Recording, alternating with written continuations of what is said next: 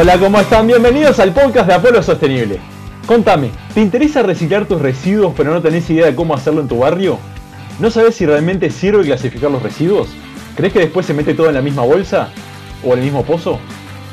Si querés saber qué se está haciendo de reciclaje en Uruguay, este episodio es para vos. Hoy entrevistamos a Federico Baraybar, un capo en la materia que nos va a dar un panorama en profundidad de qué se hace por acá con los residuos. Este es el podcast de Apolo Sostenible, un podcast en el que compartimos hábitos para tener una vida más sostenible. Dejar de preocuparte y empezar a ocuparte por el mundo que le dejamos a nuestros hijos. Aquí vas a encontrar información, emprendimientos y tecnologías que faciliten que tengas un impacto positivo en tu entorno y la vida de los demás. Mi nombre es Juan Echechuri y quiero darles la bienvenida al segundo episodio de este podcast. Pero antes de empezar quiero pedirte que si te gusta el contenido que te brindamos, nos ayudes a llegar a más personas compartiendo este podcast y suscribiéndote en Spotify.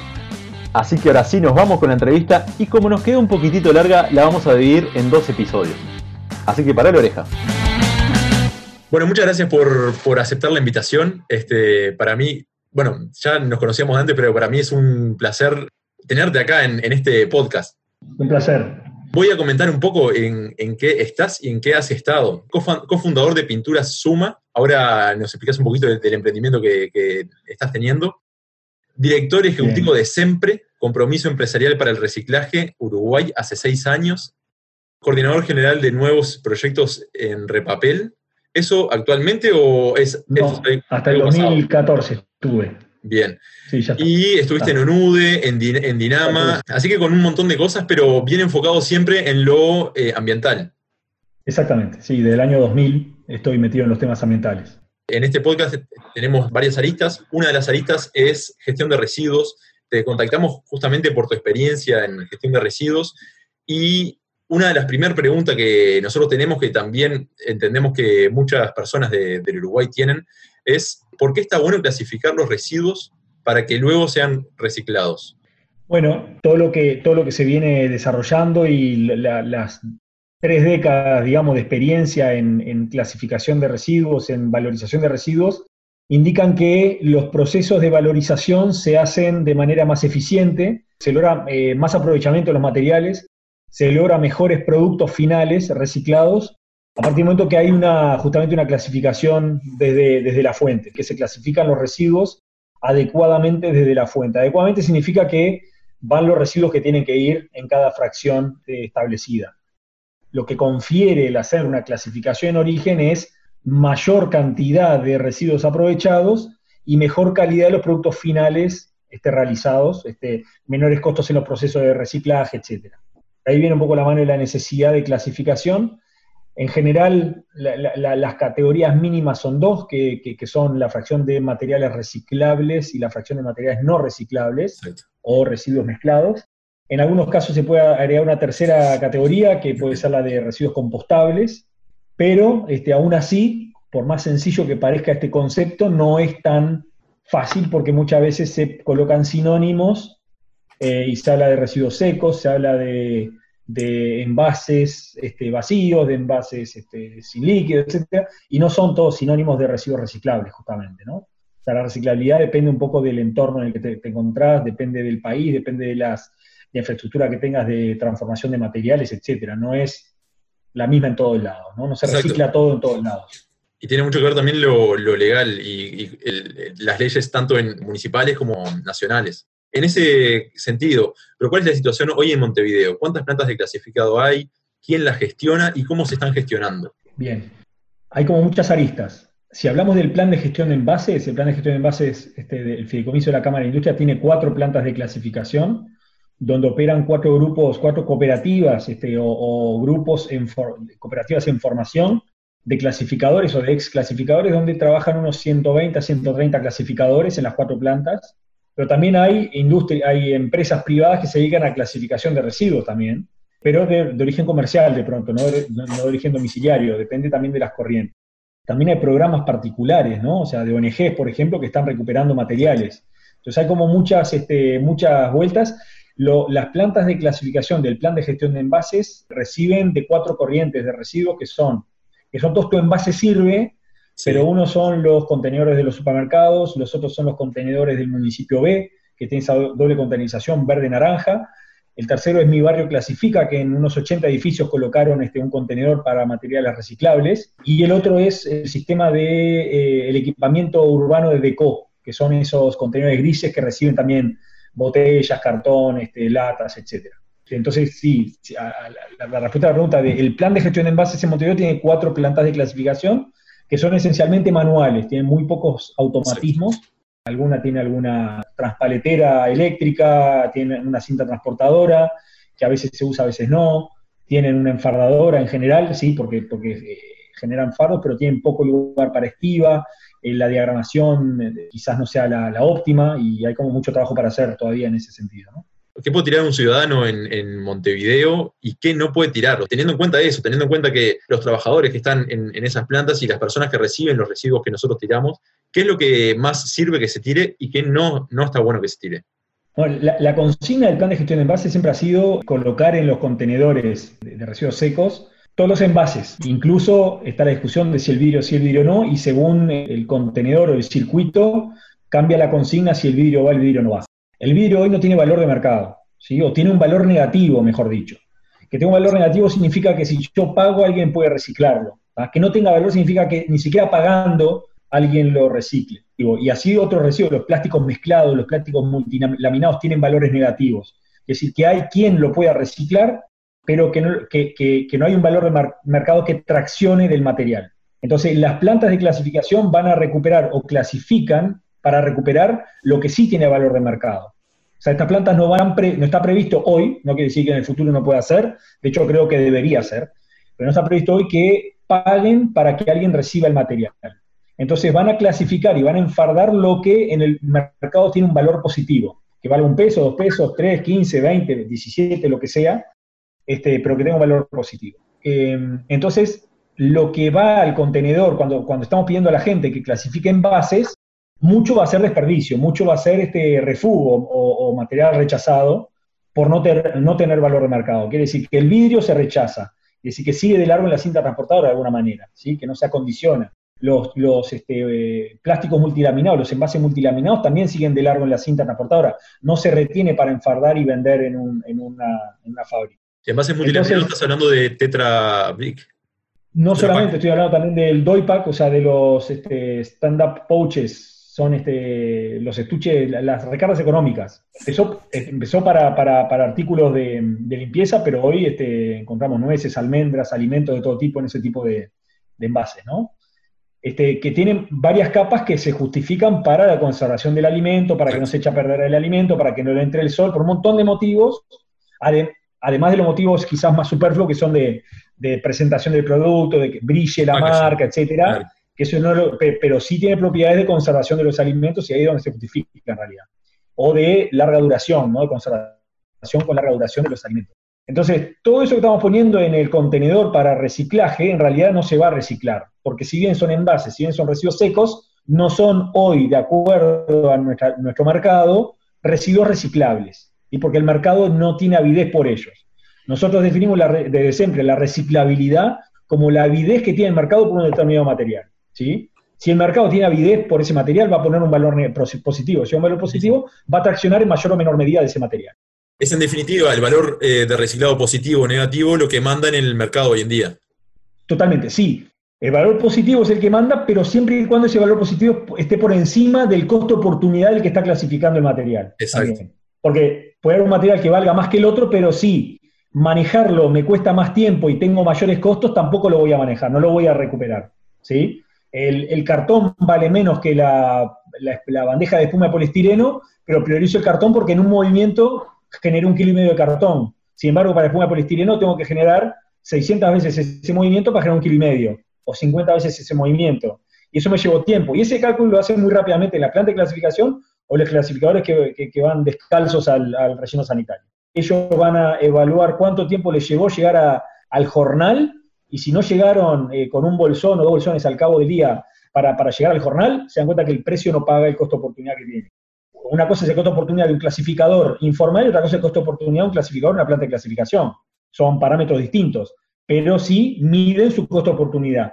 Se puede dar materiales que pasen al rechazo que sí pueden tener un valor positivo, pero que ese valor positivo no justifica el esfuerzo que ellos tienen que hacer. O sea, que no solamente que tenga un valor positivo en el mercado, sino que ese valor positivo esté por encima del costo oportunidad de la clasificación. Tal cual. Entonces, en resumen, hoy en día, papel y cartón, plástico, bandejas de poliestileno, esas tres cosas son reciclables, son factibles de reciclarse. Entre los plásticos tenemos, obviamente el, rey es el PET, que es el que tiene mayor valor y el que tiene mayor circulación en el mercado. La tapita de la, botella. La tapa de la botella, obviamente, polietileno de alta densidad. Los, el famoso pomo, que es polietileno de alta densidad, todo lo que es este, envases rígidos opacos, tiene un, menor valor que antes, con lo cual se está recuperando menos. El polipropileno tiene algo de valor, que son, por ejemplo, las, que sean los tuppers, pero también los tuppers descartables de helado, etcétera, que por que lo podemos reutilizar, son descartables. Este, esos también tienen un valor menor y también tienen, tienen circulación. Y también lo tiene el polietileno de baja densidad, sobre todo el polietileno transparente, que se llama cristal. El polietileno de baja densidad, eh, que sale de procesos de logísticos, industriales, tiene un valor muy interesante y se mueve muchísimo material, ¿no? Obviamente, con muchos núcleos de trabajo informal, este, en, muchos barrios no hay como muchos operadores de polietileno de baja densidad, pero sobre todo donde está concentrado, que lo vamos a buscar a los operadores logísticos, ¿no? que son los que manejan mayores volúmenes sacar el polietileno de baja densidad transparente de, la, de los residuos domiciliarios ya no, no justifica el costo de oportunidad, como decíamos recién, ¿no? O sea, voy a estar buscando polietileno de baja densidad, encontrando algunos gramos para un esfuerzo demasiado grande. Tal cual. En definitiva, entonces, hoy en día, última pregunta de, eh, a nivel montevideano, a nivel departamental, y después vamos a nivel país. Hoy en día, ¿tenés idea de más o menos cuánto se recicla de lo que yo voy y dejo en tu envase sirve, por ejemplo? ¿Qué porcentaje? Bien, las tasas, a ver, primero que nada, hay, la tasa de rechazo es alta por lo que decíamos recién, ¿no? por, la, por la baja reciclabilidad de, de, los materiales, de los residuos secos o de los materiales o de los envases. Nosotros, algo que le insistimos a la, a la Cámara de Industria, a la Intendencia de Montevideo, es cambiar esa denominación por residuos reciclables y explicarle a la gente qué es un residuo reciclable para mejorar las tasas de recuperación, para optimizar los, los procesos de transporte, o sea, que, que, se transporte residuos que son realmente reciclables, por lo menos en un 80%, en el interior logran tasas mayores de, o, tasas menores de rechazo porque piden más específico qué es lo que se recicla, que es cartón, papel, eh, botella de PET, pomo, como decíamos recién, polipropileno, algo de film se recupera igual, eh, aluminio, ¿sí? o sea, todo lo que es este, mm, desodorantes o algunos productos de tocador, y hojalata. Básicamente esas son las categorías. Si nosotros le pidiéramos a los, a, los usuarios que separaran esos, esas categorías, entonces tendríamos mejor mejor eficiencia.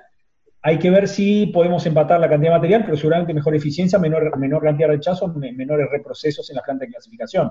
Lo cierto es que hay que, estar, hay que buscar alternativas para esas cosas que no se están valorizando, ¿no? Pero mientras no se encuentran las alternativas de salida, enfocarnos en lo que sí tiene destino, ¿no? Tal cual, porque se está transportando un material que no es reciclable a la planta y después al relleno de Felipe Cardoso se transporta a la planta, pasa por la cinta, pasa por la mano de los clasificadores, va al rechazo y después va a Cardoso. Son por lo menos, ahí te conté cinco procesos de materiales que ya sabemos de pique, de antemano, que no van a ser recuperados. Pero si querés reiterar la pregunta, Juan, que me la olvidé y te, puse un paréntesis del anterior. Eh, más o menos, ¿cuánto de lo que, de lo que, se, de lo que yo clasifico en casa se recicla? Bien, entonces, más o menos la tasa de rechazo es del orden del 60 a 70%, es alta en las plantas de clasificación de Montevideo. Este, y eso lleva a que Montevideo te este, o sea, que, ingresen a las plantas del orden de a 3.000 toneladas por año, 3.000 y pico toneladas por año, y que se valoricen del orden de 1.000 toneladas por año, grosso modo, en Montevideo. Bien. Esos son los datos. No estamos diciendo que eso sea lo que se recicle en Montevideo, se recicla mucho más. Claro, pero sí de las plantas de clasificación, esos son los valores. Porque las la plantas de clasificación solamente eh, tienen eh, los, los clasificados domésticos el clasificado doméstico del circuito limpio. Hay clasificado doméstico de lo que sustraen los clasificadores de los contenedores, que eso no pasa por las plantas, y eso es sistema informal. Y eso es bastante más de lo que recuperar la planta de clasificación. Y además, eh, lo reciclado que eh, industrial, a nivel industrial, comercial y demás. Además está lo industrial y lo comercial, exactamente. Sí. Bien. Y que eso a nivel país, eh, pusimos en una infografía hace, hace un mes, este, el 5 de junio, a nivel país eso se, evalúa del orden de las 140.000 toneladas año. Excelente, o sea... en eh, la planta de clasificación recuperan 1.000, ¿sí? Se recuperan eh, a nivel país 140.000 toneladas año. Claro. Para tener un orden de comparación. Tal cual, tal cual. Sí, eso me sorprendió positivamente cuando me mandaste las, las, infografías, la, vamos a, compartir, todo lo que se está clasificando, eh, reciclando en Uruguay, que en realidad la percepción es como que bastante baja, pero bueno, en realidad eh, es, diferente. Ahora sí, vayamos un poco más a nivel país. ¿Qué, experiencias eh, están teniendo, por ejemplo, la que me decías, que hay rechazo del 20% en algunas plantas? Sí, algunos, algunos circuitos de recolección tienen rechazo del 3%. O que realmente recogen lo que, lo, que, lo que va a ir a los fardos. ¿Esto dónde, Eso, eso, nos pasó en el caso de cuando evaluamos en 2015, hicimos una corrida, nos llamó la atención ese dato en Flores, en Trinidad. ¿sí? De todos modos, el volumen total era bajo, pero también las tasas de rechazo eran bajas. ¿no? O sea, el volumen total es bajo porque el sistema de recolección era puerta por puerta, de ir a golpear la puerta de cada uno, etcétera, es un sistema que no se sostiene, este, si queremos hacer volumen. ¿no? esos clasificadores de, flores llegaban a recuperar del orden de 900 kilos de materiales este, por, mes, ¿no? Cuando un clasificador de canelones puede estar en el orden de 2.500, casi 3.000 kilos de materiales por mes.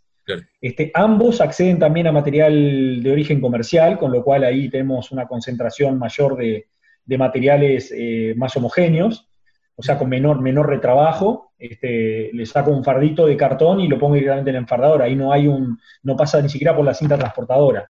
Sí, creo que Canelón estaba en, algún año que evaluamos del orden del 60, ahora no tengo los, últimos datos en ese parámetro, pero el orden de, de un 40% de rechazos, pero bueno, depende mucho del trabajo que se haga también de comunicación con los vecinos, ¿no? Que digo, ese tema lo dejó bastante relegado en pos de eh, evaluar otros sistemas, otras alternativas de clasificación en origen, de, transporte y de justamente plantas de clasificación también. Entonces hay otras, hay otras, hay otros sistemas que están funcionando mejor, que están dando otros, otros índices de eficiencia más interesantes. Y también tiene que ver porque, porque son departamentos quizás que empezaron antes con todo este proceso, ¿no? Canelones es de los primeros departamentos que empezó con el asunto y, tiene punto de entrega voluntaria creo que desde el año 2007, una cosa así, ¿no? plantas de clasificación que se formaron hace 13 años. Montevideo arrancó en el 2014-2015, o sea, bastante posterior. De acuerdo, además la cercanía con la Intendencia eh, me imagino que, influye. Obviamente también lo que vos decís, o sea, eh, la, voluntad de la Intendencia de mejorar la comunicación y hacer campañas, que creo que es, clave, pero además también la cercanía de la, gente con la Intendencia, ¿no? Sí, tiene que ver con todo eso, tiene que ver con, ese, con ese yo creo que Rivera está haciendo algo parecido, Trinidad en su momento algo parecido. Son, creo que son tres intendencias que coinciden, que tienen gobiernos este, del mismo o sea, que tienen una, en los residuos como una especie de política de Estado a nivel departamental, y eso hace que estén esforzándose hace más de una década en llevar adelante una misma, una misma idea. ¿Ah? Montevideo ha ido variando eh, esa idea y creo que eso le ha, le ha jugado malas pasadas. cual, Es una opinión personal.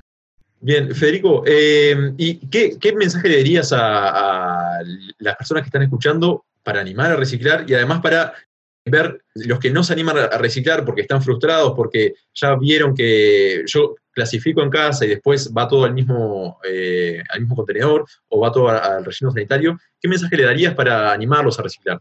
Eh, que crean, que estén al tanto. Creo que, no debería ser animarse a reciclar, sino animarse a hacerse cargo de sus residuos. Exacto que va un poquito más allá de reciclar. Reciclar es una de las opciones que tenemos, pero hay otras opciones más interesantes que reciclar, que es, reducir, por ejemplo, ¿no? Exacto. Y reducimos mucho cuando valorizamos el, compostable, por ejemplo, en casa, ¿no? Nosotros este, la mitad de los residuos que generábamos, o, que hoy generamos, lo estamos compostando, este, porque pelamos mucha verdura, comemos mucha fruta, etcétera, y tenemos por lo menos uno, dos, tres kilos por día de residuos orgánicos que van al compostaje. El otro día cosechamos con, si plantamos Claro, vivimos en el campo, eso es cierto, pero hay gente que no vive en el campo, tiene un jardincito, tiene un frente, tiene lo que fuera, que puede instalar. Y además se están acumulando cada vez más tecnologías, ¿sí? está habiendo una, oferta de tecnologías cada vez más amplia y cada vez más económicas para compostar, ¿sí? desde hacer cajones caseros hasta composteras que son eléctricas, que regulan la temperatura, que trituran, etcétera, y que funcionan solitas y en dos días tiene un material estabilizado casi, casi pronto para, aplicar en una maceta o en un cantero. Entonces, con esa abanico de opciones podemos pensar este, en, masificar el tema del compostaje en origen, el compostaje domiciliario, el compostaje en la fuente, con lo cual los residuos que después haya que recolectar son menos cantidad, este, están más limpios porque no tienen el compostable, no, no tienen eh, residuos putrecibles entre sí. Entonces ahí también mejoramos toda la, todo el sistema de colecta. O sea, el tema de clasificación de origen, creo, de, perdón, de compostaje en, en, la fuente, creo que es muy interesante, incluso desde el punto de vista de la economía circular, ¿no? O sea, podemos tener varios sistemas de compostaje. Un sistema colectivo donde clasificamos en un tacho, alguien lo levanta, lo pone en un camión, lo transporta a una planta de compostaje, se aplica determinada energía y proceso para compostar, después hay que embolsarlo o ponerlo, estivarlo, almacenarlo, eh, a distribuirlo, ya sea a través de viveros, en campos o a los vecinos que después lo compran. Al final voy a ir a un, a un, este, eh, un vivero a comprar una bolsa de 3 kilos de tierra que tiene un kilo de compost y resulta que ahí era, estaba la comida, que, bueno, lo hago directamente. Entonces lo que hago, lo que hago compostando en casa es cerrar ese ciclo de manera mucho más directa. Desde el punto de vista energético, costos, económicos, ambientales, es mucho más eficiente compostar en casa que estar haciendo un compostaje industrial a partir de residuos domésticos. Otras alternativas, además del reciclar, y después el tema de qué puedo evitar, ¿no? El, el, el renunciar, el reducir. ¿Qué puedo evitar generar en casa? También son preguntas que nos tenemos que hacer y que son preguntas que nos hacemos en la medida que estamos obligados de alguna manera a clasificar. Cuando nos obligamos, nos autoobligamos a clasificar residuos, empezamos a ver que, bueno, tenemos eh, algunos materiales que no podemos poner en el sexto que va al reciclaje, al reciclable, ¿no? ¿Por qué? Porque averiguamos que el reciclable era el polipropileno, este, este y el otro. ¿Y los demás dónde entran? No, no entran. Ah, pero yo le estaba poniendo la bolsita de leche. Bueno, hoy la bolsita de leche no se recupera. Hay que generar la infraestructura, la capacidad para que la bolsita de leche sí se recupere. El Tetra tenemos tecnología para transformarla, pero no hay un precio de mercado, el precio es negativo, con lo cual hay que ver de qué manera, y hay que ver de qué manera es donde entra la ley de residuos, donde entra la ley de envases. La, ley de envases del 2004 y el decreto 2007 todavía no abordó el tema justamente de la valorización, ¿sí? Sí abordó el tema de la recolección y la clasificación, pero el tema de la valorización no lo abordó.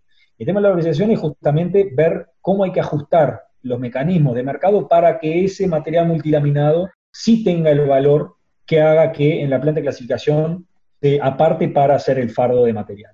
todo eso hay que estudiarlo bien, ver cuáles son los valores que hay que poner para que circule el material. Clarísimo. Yo, mientras este, tanto, ¿qué podemos hacer nosotros? Eso que estamos conversando, ¿no? Eh, voy a ir al supermercado, no me pongas todas las laminitas entre el jamón y el queso, como primera medida. No te digo llevar el tupper, ya eso de, de, loco, ¿no? De esquizofrénico, lo hago, ¿sí? Pero claro, te encontrás con algunas caras largas. La pandemia se cortó un poco el tema, del quedaba cosa, llevar, llevar el tupper y que te diga, pa, no, me trajiste algo eh, infectado, no quiero. Entonces ahora interrumpimos unos meses, ahora en el supermercado me están diciendo, ¿y por qué no traes más el tupper? El supermercado acá de, de, de, pajas blancas. Bueno, vamos a volver de vuelta con el tupper, obviamente. Me, me, lo están pidiendo las muchachas. Te voy a ir, bueno, acá ponen el queso. Y eso funciona. Y además lo traes y lo guardaste en la heladera así como está. Sacaste la etiqueta y guardás como está. Tal cual, y además también las, personas que están, ahí eh, también lo ven y dicen, ¿por qué no? Por lo menos se lo, plantean. La gente que está ahí en la vuelta, claro, porque haces tú todo un sketch. Tal cual, sketch ahí, ¿no? Sí, sí, está buenísimo, está buenísimo. Pero ahí está cara de piedra, y no todo el mundo está dispuesto a enfrentarse a, ¿no? La gente quiere salir del, ¿no? O sea, voy, compro y me voy, ¿no? No, sé ni qué me puso en el, eh, con el queso, si me puso láminas, no me interesa. No, bueno, está, interesarse, o sea, justamente es tener un rol activo en el consumo, ¿no? O sea, consumo de manera consciente, precisamente. No es meterme acá jamón, meterme acá queso y no me importa en qué me lo embolsaste y después voy y lo tiro todo el mismo lugar. Eso no es consumo consciente. Hay que promover el consumo consciente, precisamente. Tal cual, eh, lo que decías de compostaje, o sea, eh, mi hijo de tres años ya sabe, nosotros acá también tenemos, eh, o sea, clasificamos, compostamos y el resto. Mi hijo de tres años ya sabe cómo compostar, o sea, qué va en qué. Entonces, en realidad no es algo que, que precise, no sé, mecánica cuántica ni nada, o sea, es algo que en un principio le tenés que prestar atención, pero después cuando es un hábito ya está. Ya es un hábito como lavarse los dientes. Ahí tenemos un ecoterrorista en potencia. eso es lo que, lo que estamos criando. Es eso, es, cuestión de generar esos hábitos, ¿no? Tal cual. Y, algo que, los acompañe en, su vida también. O sea, el día de él cuando, cuando va a la casa del primo, por ejemplo, que no compostan, eh, le, pregunta a la, a la, tía a ver dónde tira la bolsita de té. Este, entonces está, eso es... Y la tía después, eh, eh, con el tiempo se va a ir muriendo de vergüenza hasta que algún día va a poner un tarrito, eventualmente, mirá, acá tengo mi compostera, mis lombrices, etcétera. Ojalá, no sean todos los casos, ojalá que sí. Totalmente. Este, estaría buenísimo tener un instrumento para nuclear a toda la gente que composta en, origen, ¿no? En su, en, su, en su domicilio. En Argentina hay algo muy lindo que es la red de compostaje. Es algo que hay gente, algún colectivo que ha querido traer a Uruguay. Pero está bueno porque te ves en un colectivo y ves que no estás solo, ¿no? En esa cruzada. Bueno, y hasta acá la primera parte de la entrevista con Federico. Disculpen si se hizo un poquito larga, pero creo que está bueno el contenido en general. En la entrevista hablamos del sistema de reciclaje en Montevideo y en algunas otras ciudades de Uruguay. Hablamos de cuánto se recupera y qué cosas vale la pena tirar en el tacho reciclable. Hablamos brevemente de la tercer R, la reducción de los residuos, que es tal vez la R más importante y que vamos a volver con el tema en algún podcast más adelante. Y también tocamos de costado un tema muy interesante que es tema de compostaje y también veremos en otro podcast. Y para quienes les interese ver las infografías del reciclaje en Uruguay que nos hablaba Federico, las colgamos en Instagram en instagram.com barra Apolo Sostenible. Y bueno, por acá los vamos dejando.